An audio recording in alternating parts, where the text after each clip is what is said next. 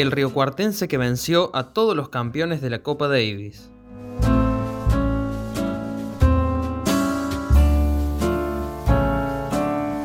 Leandro Migani rozó el top 250 del mundo en el año 2009. En aquella época era frecuente su participación en torneos Futures y Challengers.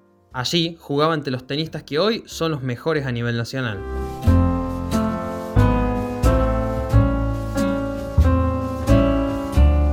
Algún punto de su carrera le ganó al menos una vez a Juan Martín del Potro, Federico del Bonis, Guido Pela y Leonardo Mayer, quienes formaron parte de la delegación argentina que ganó la única Copa Davis de la historia nacional en noviembre de 2016 en Zagreb ante Croacia.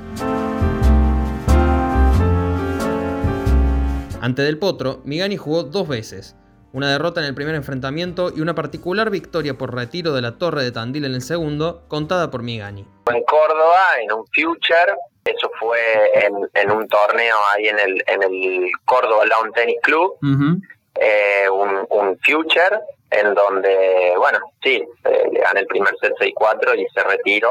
Digamos, como nota de color, en ese momento el, su entrenador era el Negro Gómez, Marcelo Gómez, que fue un poco su formador. Y años después, cuando nos encontramos, eh, con el Negro Gómez en otro torneo que charlábamos del tema y siempre bueno no no no un poco nos reíamos sobre sobre los tiempos pasados él me él me confesó que en ese torneo eh, Juan Martín, bueno, adujo una lesión que nunca tuvo, era que se, se quería volver a la casa porque básicamente no le, no le gustaba jugar conmigo. A ver, ¿en qué caso no le gustaba jugar conmigo?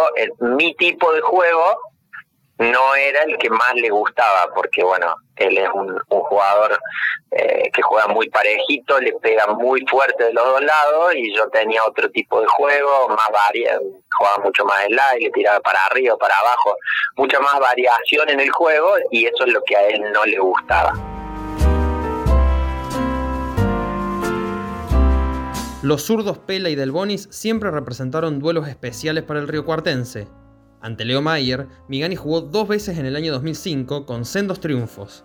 Aquí pinta al bahiense, el azuleño y el correntino, respectivamente, en sus correspondientes inicios.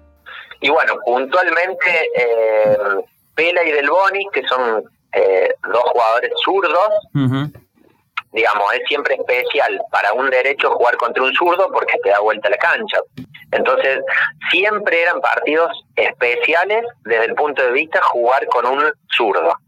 Eh, yo tengo, yo tenía revés a una mano, entonces una de las armas que tienen la mayoría de los jugadores eh, zurdos es el saque abierto. Desde el lado de la ventaja, del lado izquierdo, el saque abierto, entonces eh, a mí me complicaba siempre ese saque de zurdo porque, bueno, te abría mucho y, y, al tener revés a una mano, para la devolución era un poquitito más difícil. Y después, bueno, a ver, eh, yo los agarré a todos en la, en la época en que, bueno, hasta los Challenger te diría, en donde estábamos en un nivel todos bastante parecido, ellos después obviamente se fueron mucho más arriba y yo dejé de jugar, pero en el tiempo en que jugábamos en contra, me acuerdo que Guido tenía una, una mentalidad en que muchas veces se iba de cabeza, Guido Pela se iba de cabeza, le sigue pasando, muchísimo menos ahora, pero le sigue pasando, eh, que de repente, viste, vos lo ves jugando muy bien y como que se desconcentra o no sé qué, y medio que se va un poco del partido. Y Fede del Boni, eh, en su, digamos, en, en aquellos años no pintaba como para ser tan, tan bueno.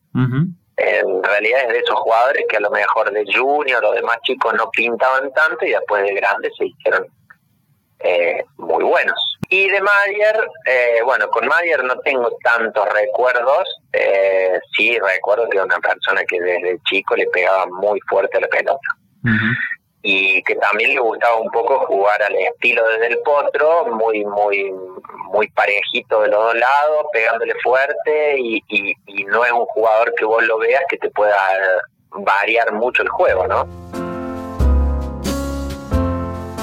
Además, compartió mucho con el actual número uno del país, Diego Schwartzman, al que venció dos veces y fue derrotado en las últimas tres. Obviamente que creo que nadie pensaba que que Diego iba a lograr lo que logró y, estar ahora donde está. Yo compartí bastante con él porque, bueno, yo viví siete años en Villa María, después me fui a, a Buenos Aires a vivir por el, por el entrenamiento, ambas, ambas, ambos dos cambios. Y en, bueno, eh, un, no me acuerdo si un año o dos yo estuve entrenando en la academia de Blengino, eh, de Fabián Blengino, que ahí entrenaba eh, Diego. Desde siempre fue un jugador muy rápido, pero muy rápido, y bueno, obviamente que por su estatura el saque no era bueno, pero era un era, un chico que era muy parejito de drive y de revés y, bueno, como que no la tiraba afuera. Y en ese sentido, bueno, es como que después la mentalidad de él creo que hizo la diferencia y bueno, fue puliendo las cuestiones de su juego.